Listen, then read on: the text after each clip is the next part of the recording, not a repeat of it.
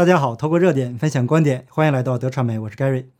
在七月二十三日的早晨，我在 Telegram 电报群组转发了一个视频，好多善良的人呐，顶着暴雨和洪水，奋不顾身地解救困在车内的老人和孩子，最后祖孙三人成功获救。当时好多朋友看了都非常的感动，整个过程充分地展现了人性的善良。那后来啊，记者了解到，这是一个堪称教科书般的自救过程。所以跟大家好好的分享一下，今后啊，万一遇到同样的危险的时候，我们可以作为借鉴自救或者拯救他人。在正式进入主题前呢，首先感谢最近大量涌入的五毛和粉红，因为你们不断的指责、质疑和谩骂，让最近两个关于郑州洪水的视频获得了非常好的点击量。那尽管这两个视频因为黄标没收入，但是五毛和粉红们的努力啊。成功的帮助我激活了这个频道，突破了 YouTube 的推荐机制，让更多的人了解到郑州暴雨的真相。那再次感谢你们的付出，请再接再厉。五毛和粉红们很少问我赚多少钱了，因为第一个视频广告功能被关闭，那第二个视频被黄标。那按照一个二十五万点击量的视频来说，扣税以后啊，应该有七八百的美金吧。那两个视频目前四十多万观看量。就当是支援河南受苦受难的同胞吧。尽管有很多被中共洗脑的人不理解，但是我想啊，真相总会大白于天下。因为中国人在这次灾难中体现的善良，让我个人看到了未来的希望。只要中共的邪恶统治不存在了，中国人一定能恢复传统的道德价值观。拯救他人不足为奇，这是每个人基因里固有的品质。但是冒着生命危险去救人，才是更为难能可贵的。七月二十日下午，郑州突降暴雨，记者采访了当事人母女，这里啊就用他们的化名了。那当天，李兰见天气不太好，就提前去幼儿园接外孙和外孙女。回家途中，车刚刚开到创业路和普惠路路口，当时水流已经到了膝盖那么深了，那车也被困在路中间，还熄了火。李兰尝试重新发动车子，试了几次都没成功，车门也无法打开。那这个时候啊，水已经淹到了车门位置。李兰一边冷静地安抚车上的孩子，一边给女儿杨小杰打电话。那杨小杰说，那天雨那么大，他接到孩子姥姥的电话，说车困在路中间，并且已经进水。那作为一个孩子的母亲和妈妈的女儿，当时啊。真的是天塌地陷的感觉啊，哭都哭不出来。他回忆说，所有报警电话都占线，他必须得冷静处理，才能救出他的母亲和孩子。不知道大家有没有发现，这次灾难发生的时候，几乎所有人都在自救，根本指望不上政府，因为各级政府和军队都在等上级做指示，而他们的上级在等一尊指示，包括之前节目中说的。地铁为什么在暴雨还不停运？人员疏散的时候也没有打开收费闸门。可是一尊这个时候在做什么呢？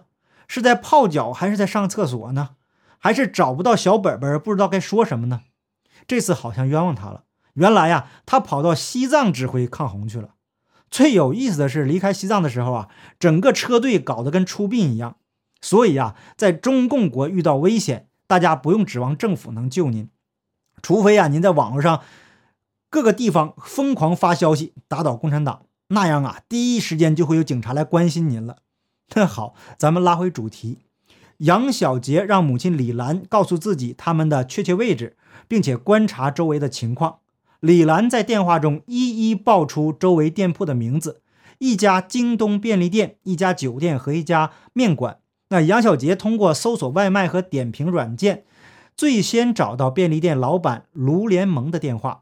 那这个时候啊，卢联盟正在几公里外的一个店铺排除险情，他意识到情况非常的紧急，于是啊，立刻拨通了便利店旁边的宾馆电话，告诉宾馆里的人，门口路中间车里有人，赶快去救人。正在宾馆大堂抢修电脑的保安部长李坤鹏接到了电话，他和刚满十八岁的王志磊第一时间冲过去救人，慌忙中啊。他们找不到工具，只抓了一把菜刀冲进了雨里。这时啊，十多米宽的路面已经变成了一片汪洋。大水已经涨到了身高一米八三的王磊胸口的位置。那李坤鹏率先爬上了车，他先拿菜刀在前挡风玻璃上敲了几下，发现敲不动。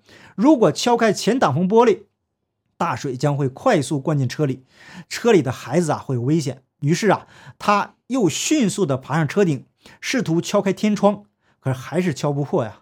那第三个向车靠近的是一个染着一头红色板寸的小伙子，他是遇险孩子的街舞老师陈阳阳。那这位老师我们同样化名。原来呀，没有打通报警电话的孩子母亲，情急之下在朋友圈发出求救信息。正在附近的陈阳阳看到后，脱了衣服，拽着树枝就游了过去。后来杨小杰才知道，那一路啊，陈阳阳的包啊、手机啊都丢了，冒着生命危险游了好长的一段。陈阳阳努力向车游去，另一个穿着黑色雨衣的身影也在向车靠近。他递过来一把锤子，可是锤子太小啊。这个李坤鹏尝试了几次，也没法砸开玻璃。这个时候，面馆老板李翔听到了外面求救，他来不及多想啊，拿上店里的大锤子就冲了出去。李翔很快游到车旁，爬上车顶，在汽车后挡风玻璃上凿出了一个小洞。穿黑色雨衣的男子啊，一直趴在车边，透过这个小洞安抚着车里的李兰和两个孩子，并且向旁边的人不断的呼喊，组织救援。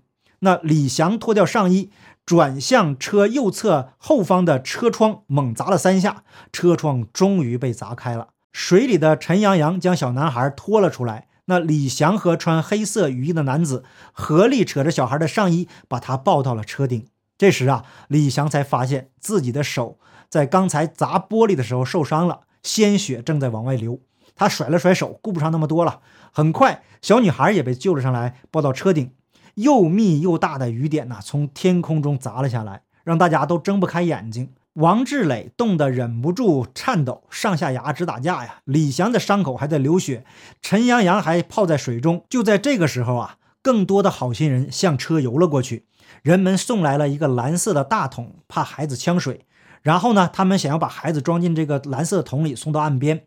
呃，六七个大人在不大的车顶上站着，把两个孩子啊围在了中间。有人呢还为孩子撑起了一把大红伞。视频拍摄者赵鹏说：“这个画面呢，好像汪洋中的一座孤岛，而这个孤岛却让人们充满了力量和希望。”小男孩被三个大人护送到了安全地带，然后呢，人们又折返回去，小女孩也成功的送到岸边。那护送他们的是五个大人。等到两个孩子有惊无险的被救出之后呢，李兰拿好了车里的证件和包。又转身去为李翔找到能包扎伤口的湿巾，最后才从车里出来，有惊无险，一家人终于获救了。李小杰不敢想象，如果当时没有这么这些好心人帮助的话呀，自己和家人将会面临灭顶之灾。这种心情无法用语言来形容的。怎样感谢这些好人，都太轻了。他由衷的感谢这些奋不顾身的救命恩人。那杨小杰回忆整个过程，在庆幸家人平安的同时，也冷静地回忆着他母亲和孩子获救的整个过程。他母亲的镇定和冷静，这一点呢，让他惊诧不已。他妈妈全程都非常的淡定。当时杨小杰从电话里丝毫听不出他母亲的慌乱，也听不出情况有多么危急，反而他母亲告诉他不要着急，没有问题。另外呢，困在车里的时候。他母亲也一遍遍地安抚着孩子，并且告诉他们没事的，我们在做一个洪水大冒险的游戏。这样啊，孩子才没哭没闹，保证了后面营救的顺利进行，也没有留下什么心理阴影。在祖孙三人被救到安全地带以后，又遇到了许许多多的好心人。有一位上海大哥一直抱着孩子，给孩子照顾和温暖，还让孩子的姥姥去他的房间洗漱。非常的暖心，也有许许多多的好心人给他们送来了食物和热水，免费收留他们在宾馆住了一夜。在采访中，几乎每一位参与救援的人都谦虚地告诉记者，救人的是大家，不是自己。记者也多次尝试联系杨小杰提到的那位来自上海的好心大哥，他始终婉拒采访，只发来了短短几行字。正常人都会选择这么做，我做的不值一提。还有很多人值得报道和关注。那故事讲到这里，我个人相信，正常人都会非常的感动。